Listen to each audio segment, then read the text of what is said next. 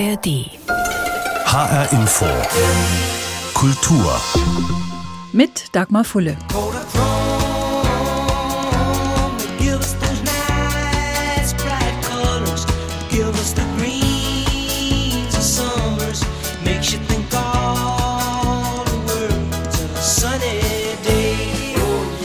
Paul Simon schwärmt hier von Kodachrome, dem klassischen Dia-Film, den es längst nicht mehr gibt, aber der jahrzehntelang einen hervorragenden Ruf hatte wegen seiner lebendigen Farben.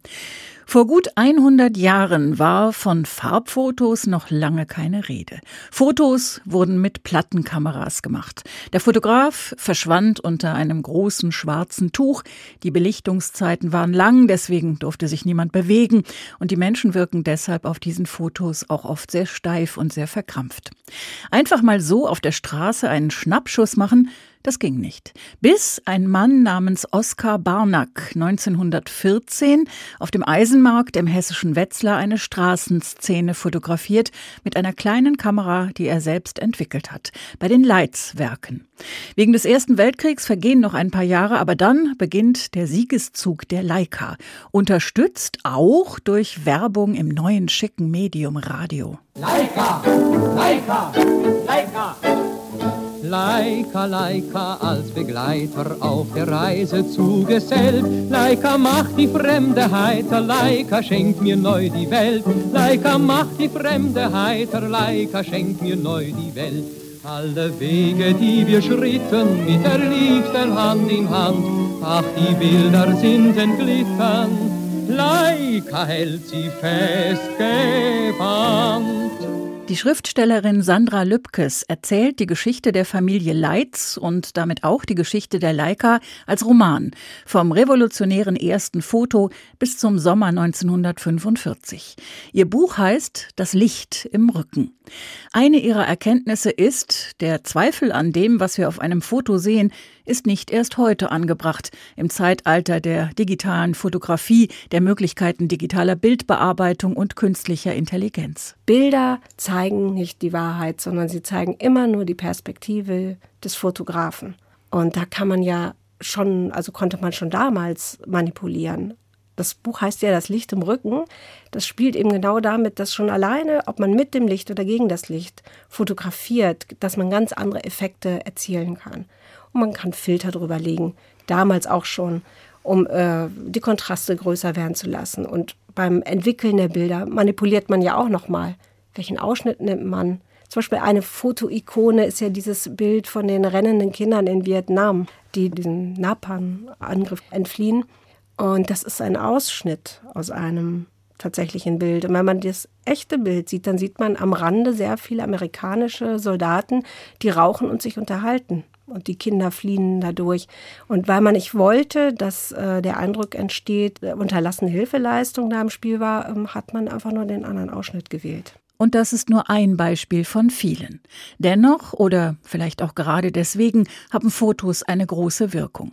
Die gewollten, die künstlerischen, ebenso wie die zufälligen, die mit Geduld oder Glück einen Moment der Geschichte einfangen. Der kleine Junge im Warschauer Ghetto mit den erhobenen Händen, James Dean im Mantel auf regennasser Straße, die Schultern hochgezogen, eine Zigarette im Mundwinkel, die Arbeiter auf dem Stahlträger beim Bau des Rockefeller Center in New York. Viele ikonische Fotos wurden mit einer Leica gemacht. Sandra Lübkes stellt jedem Kapitel in ihrem Buch das Bild einer Leica voran. Angefangen mit der Lilliput, dem Prototyp, den Oskar Barnack 1914 entwickelt hat. Rolf Beck, ehemals technischer Kaufmann bei Leitz, beschrieb das so. Oskar Barnack war Werkmeister bei uns in der Versuchsabteilung und er hatte gewisse Freiheiten. Er baute sich eine Filmkamera für den 35 mm Kinofilm und machte Amateuraufnahmen. Banak war ein sehr ökonomischer Mann, der die Filme vorher prüfte, bevor er damit arbeitete. Und das Bestreben von Banak war, einen kleinen Apparat zu machen, mit dem er den Film prüfen konnte. Und er nahm das doppelte Format des Kinofilms 1824 und Ernst Leitz erkannte, dass man mit diesem Prüfgerät sehr schöne Aufnahmen machen kann. Und er hatte die Idee, Ernst Leitz II., daraus ein Produkt zu machen. Es war nicht Oskar Barnack, sondern die Idee kam vom Ernst Leitz II. 1924, zehn Jahre nach Oskar Barnacks erster Idee, entscheidet sich Ernst Leitz II. für die Markteinführung der Leica. Aus heutiger Sicht ganz einfach und ganz logisch. Damals aber braucht der Unternehmenschef Mut, Risikofreude und Durchsetzungsvermögen und trifft nach langem Hin und Her, wahrscheinlich mit hungrigem Magen, eine sehr einsame Entscheidung. So wurden wir eines Tages, mussten wir uns entscheiden, ob wir diesen Apparat machen sollten. Dazu hatte ich eine Zusammenkunft aller Leute von uns, die etwas von Fotografie verstanden. Und sie waren meistens gegen den Apparat, den zu fabrizieren.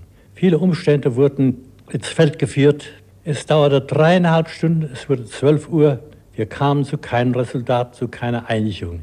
Einige wenige unterstützten mich und da sagte ich, so, jetzt ist halb ein, wir machen Schluss, ich entscheide hiermit, es wird riskiert. Und das war genau richtig, wie sich herausstellen sollte. Die Skepsis allerdings war auch außerhalb des Unternehmens Leitz noch lange vielerorts groß. Das hat auch die Fotografin Giselle Freund erlebt, als sie Ende der 20er Jahre mit einer Leica unterwegs war. Als ich dann zur Staatsbibliothek kam, der Mann sagt, wo ist Ihr Apparat? Ich sage, hier, das ist doch kein Apparat. Der Leica, ist doch ganz, das nicht, das ist nicht seriös. Sagte, kommen Sie mit einem richtigen Apparat wieder. Dann bin ich auf den Flohmarkt gegangen und habe so einen uralten Apparat gekauft für 50 Franken aus Holz und habe ihn geschleppt zum Saal da ne? habe ihn aufgestellt und ein schwarzes Tuch. Ich hatte überhaupt keine Platten gekauft, gar nichts. Und da hat der Mann gesagt, das ist richtig, ja, so muss man es machen. Und so wie er den, den Rücken gewendet hatte, habe ich meine kleine Leica genommen und die Leute ohne Flashlight fotografiert. Das war nämlich das Neue. Ich brauchte kein Flash, ich konnte das so machen. Fotografieren ohne Blitz und wirklich überall unter allen nur denkbaren Bedingungen. Das ist es, was Profis und Laien bald rund um die Welt begeistert. Obendrein scheint die Leica unverwüstlich und lässt sich allen Bedürfnissen anpassen. Ehemalige Leitzmitarbeiter erinnern sich. Nach dem Krieg kamen Leute zurück, die haben einen rechten Arm verloren. Und um denen zu helfen, hat er einen Linksauslöser konstruiert. Oder Bergsteiger, die an der Wand hingen, wollten fotografieren und hatten ja beide Hände, brauchten sie zum halten. Also haben sie die Kamera mit dem Mund ausgelöst. Also gab es einen Mundauslöser, den sie reinsteckten und konnten damit die Kamera betätigen. Dort gab es beispielsweise eine Kamera, eine Leica Flex SL2 Mod, eine Spiegelreflexkamera, die ein amerikanischer Bildjournalist mit in einem Düsenjäger hatte. Er wollte von einem Düsenjäger aus einen zweiten fotografieren. Über der Wüste Nevada hat man dann verschiedene Pirouetten gedreht. Er wollte nämlich aus dem Cockpitfenster nach unten auf den anderen Düsenjäger fotografieren. Bei diesem Manöver sind beide Maschinen zusammengestoßen. Piloten und auch Fotograf konnten sich mit dem Schleudersitz retten. Nur was er nicht bedacht hat, dass Sekundenbruchteile nach dem Rauskatapultieren eine zweite Explosion ihn von dem Sitz trennt. Bei dieser zweiten Explosion ist ihm die Kamera aus der Hand gerissen und ist 8000 Meter runtergesegelt in die Wüste Nevada. Ein Jahr später haben dann US Marines in einer Felsspalte diese Kamera, die hier bei uns im Museum auch steht, wiedergefunden. Sie war äußerlich kaum äh, beschädigt, hat den Film rausgeholt in der Dunkelkammer, der war noch intakt, es kam kein Streulicht drauf. Hat die Kamera dann zur Reparatur eingeschickt. Und bekam Bescheid, die lässt sich tatsächlich noch reparieren. Ernst Leitz, der Zweite, der Mann, der das alles unternehmerisch auf den Weg gebracht hat, ist auch eine Hauptfigur in Sandra Lübkes neuem Roman Das Licht im Rücken. Wie kam sie ausgerechnet auf Wetzlar und die Leica? Sandra Lübkes stammt gebürtig aus Göttingen. Sie ist aufgewachsen auf der Insel Jüst, hat später in Hannover gelebt, wieder auf Jüst und ist heute in Berlin zu Hause. Vor drei Jahren erschienen ihr Buch Die Schule am Meer. Es wurde zum Bestseller. Vorbild für die Schule im Roman war eine Schule auf Jüst, die es wirklich gab.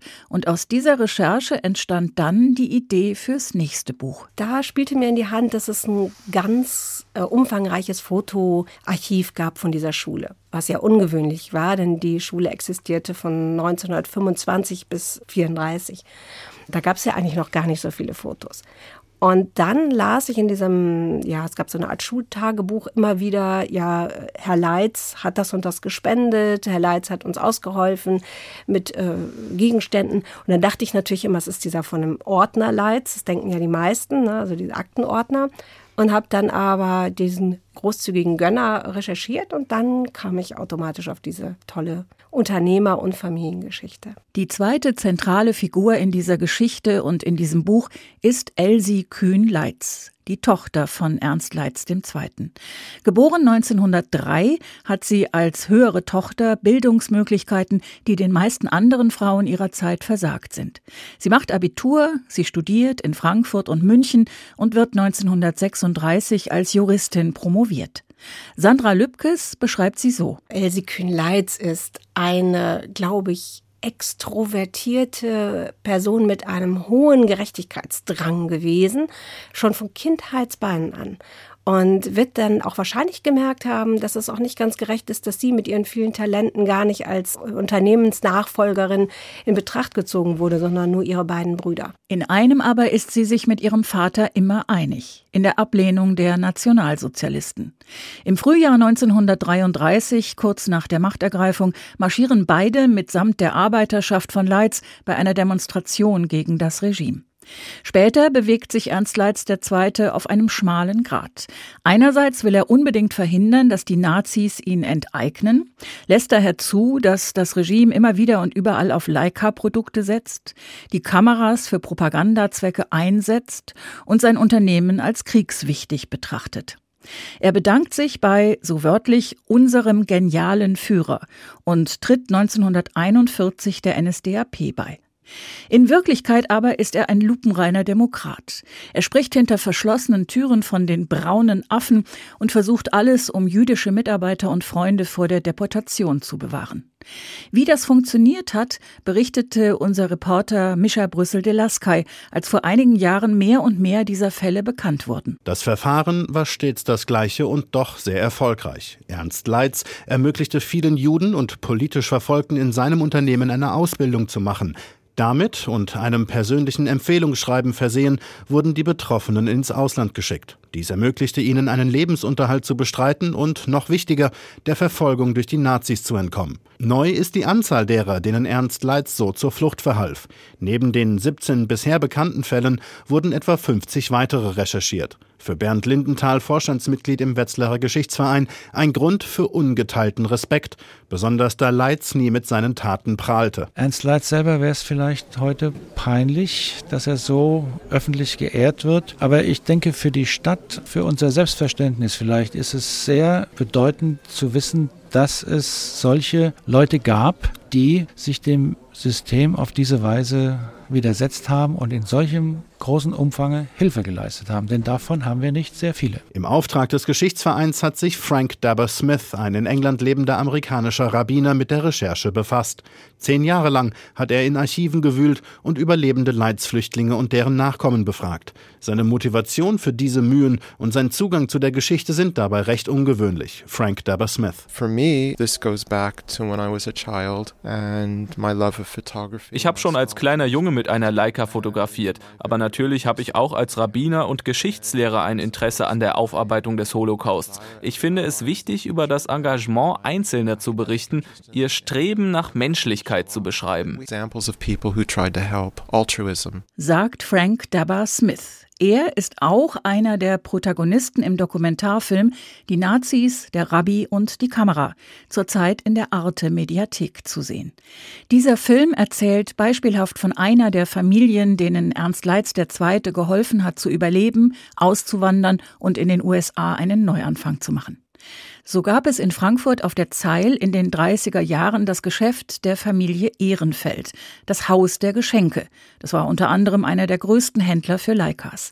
Hans-Heinrich Ehrenfeld, seine Frau und die Kinder waren befreundet mit Ernst Leitz II. und dessen Familie. Ab 1933 spitzte sich die Lage zu. Jill Enfield, Fotografin in New York, ist die Enkelin des damaligen Frankfurter Ladenbesitzers Ehrenfeld und erzählt, als es immer schlimmer wurde, ging mein Großvater zu Ernst Leitz.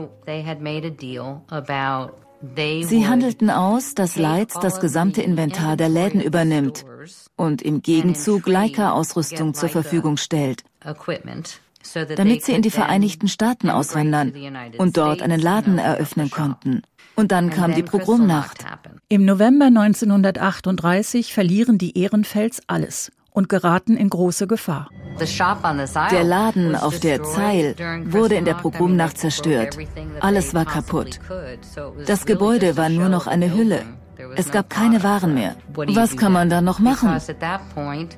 Mein Großvater und sein Bruder wurden nach Buchenwald gebracht. Sie befanden sich in Block 5, einem speziellen Block für Geschäftsleute. Sie mussten keine Häftlingsuniform tragen. Sie konnten ihre Kleidung behalten. Sie mussten alles an die Nazis überschreiben. Ihre Häuser, alle Geschäfte, alles musste an die Nazis gehen. Und als ihr Visum kam, durften sie ausreisen. Ohne Visa hätten sie nicht gehen können, obwohl sie schon alles überschrieben hatten.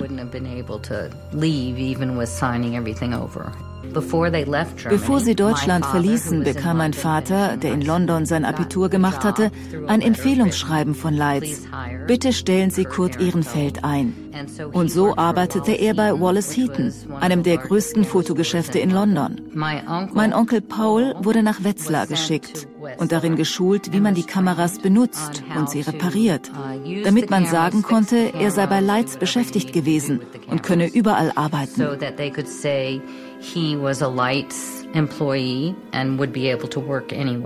Und Marianne wurde als Fotografin ausgebildet. Sie kam mit einem Empfehlungsschreiben nach New York und bekam einen Job in einem Fotostudio. Also half er meinem Großvater nicht nur dabei, Ware zu bekommen, sondern er bildete alle aus, damit sie Jobs bekamen. So sorgte er dafür, dass sie zurechtkamen sagt Jill Enfield im Dokumentarfilm Die Nazis, der Rabbi und die Kamera von Klaus Bredenbrock. Zu sehen in der Arte Mediathek noch bis zum 15. August. Aus dem deutschen Namen Ehrenfeld wurde der US-amerikanische Name Enfield. Und Jill Enfield ist dankbar, dass Ernst Leitz II. damals so gehandelt hat. Manchmal hört sie Kritik, wenn es heißt, der Unternehmer hätte doch noch viel mehr tun können, so wie ein Oskar Schindler beispielsweise. So etwas befremdet sie. Ich staune, wenn Leute sagen, jemand hätte mehr tun sollen, hätte mehr tun können. Denn ich finde, dass du viel tust, wenn du eine Person rettest. Wird einer Person geholfen und diese eine Person überlebt und hat zwei Kinder und diese überleben und haben fünf Kinder. Und die haben 15 Kinder. Dann ergibt das ein Dorf. Und das war meine Familie. Sie halfen meinem Großvater und meinem Großonkel. Sonst würde ich nicht existieren. Meine Kinder würden nicht existieren. Die Leitz-Familie sind für uns Helden, weil ich hier bin und meine Kinder hier sind. Sagt Jill Enfield. Ernst Leitz II. bekommt Unterstützung in seinem Tun von seiner Tochter Elsie. Als die Gestapo Wind davon bekommt, wird Elsie verhaftet und verbringt mehrere Monate im Frankfurter Polizeigefängnis in der Klapperfeldstraße. Buchautorin Sandra Lübkes sagt dazu: Also, was diese Gestapo-Haft von Elsie anbelangt, das ist recht gut dokumentiert. Allerdings muss man dann auch wieder sagen von ihr selbst. Sie hat diese Geschichte oft erzählt. Sie hat das auch nicht beschönigt, also dass sie Läuse hatte und ja, Haut, äh, so Kratze, Sachen. Das hat sie sehr ausführlich beschrieben. Da weiß man natürlich immer nie, ob es auch ihre Erinnerung gewesen ist und die anderen das ganz anders erlebt haben. Allerdings weiß ich auch, dass zum Beispiel ihr ältester Sohn, der Knut, dass der auch etwas traumatisiert davon war, als sie dann zurückkam aus der Haft und sie hatte sich dann vorgenommen, wenn ich das überlebe, dann krieche ich auf allen Vieren die Treppe zum Familienhaus nach oben, also in diese Villa. Und das hat sie dann auch gemacht. Für so einen siebenjährigen Jungen ist das bestimmt ganz schwierig zu verdauen. Die Mutter sieht ganz anders aus, ist abgemagert und sie war auch theatralisch, so möchte ich es mal nennen. Und ich mag das tatsächlich an ihr, dass sie ja an einigen Stellen auch immer etwas übertrieben hat. Wie es weitergeht mit Elsie Kühn-Leitz und ihrem Vater, der im Buch nur einfach der Zweite heißt, das erzählt Sandra Lübkes in ihrem Roman Das Licht im Rücken, frisch erschienen bei Kindler. Ein Jahr zuvor, im Juni 2022, wird bei einer Auktion in Wetzlar eine Leica zur teuersten Kamera der Welt. Es ist ein Prototyp, rund 100 Jahre alt. Und der Auktionator findet schon das Startgebot beeindruckend. So, meine Damen und Herren, Katalog Nummer 5, das Los, auf das wir alle gewartet haben. Und zwar, es ist wahrscheinlich das Beste, was es gibt, die Kamera von Oskar Barnack. Wir haben mehrere Telefonbieter und ich bin ganz stolz, dass ich hier beginnen kann bei einer Million Euro. Die sind bereits geboten. Wer bietet 1,1 Millionen? 1,1 sind geboten. Bietet noch jemand 1,2 Millionen? 1,2 sind geboten. Wer bietet 1,3? Am Ende geht Oskar Barnacks Kamera an ihren neuen, unbekannten Besitzer für sagenhafte 12 Millionen Euro. Viele andere historische Leicas und ikonische Fotos, die mit ihnen gemacht worden sind, sind heute zu sehen im Ernst-Leitz-Museum in Wetzlar. Dazu gibt es unter anderem auch immer wieder aktuelle Ausstellungen. Zurzeit mit Fotos des britischen Fotografen Rankin, der in den vergangenen Jahrzehnten alle möglichen Prominenten fotografiert hat. Von Königin Elisabeth II. über David Bowie bis zu Björk, Madonna, Eminem und Heidi Klum. Die Ausstellung heißt Zeitsprünge und das Thema Zeit, so sagt Rankin, ist in vielerlei Beziehung ein wichtiges Thema beim Fotografieren. Als Fotograf bist du quasi im Geschäft mit der Zeit. Das ist die Natur von dem, was wir tun.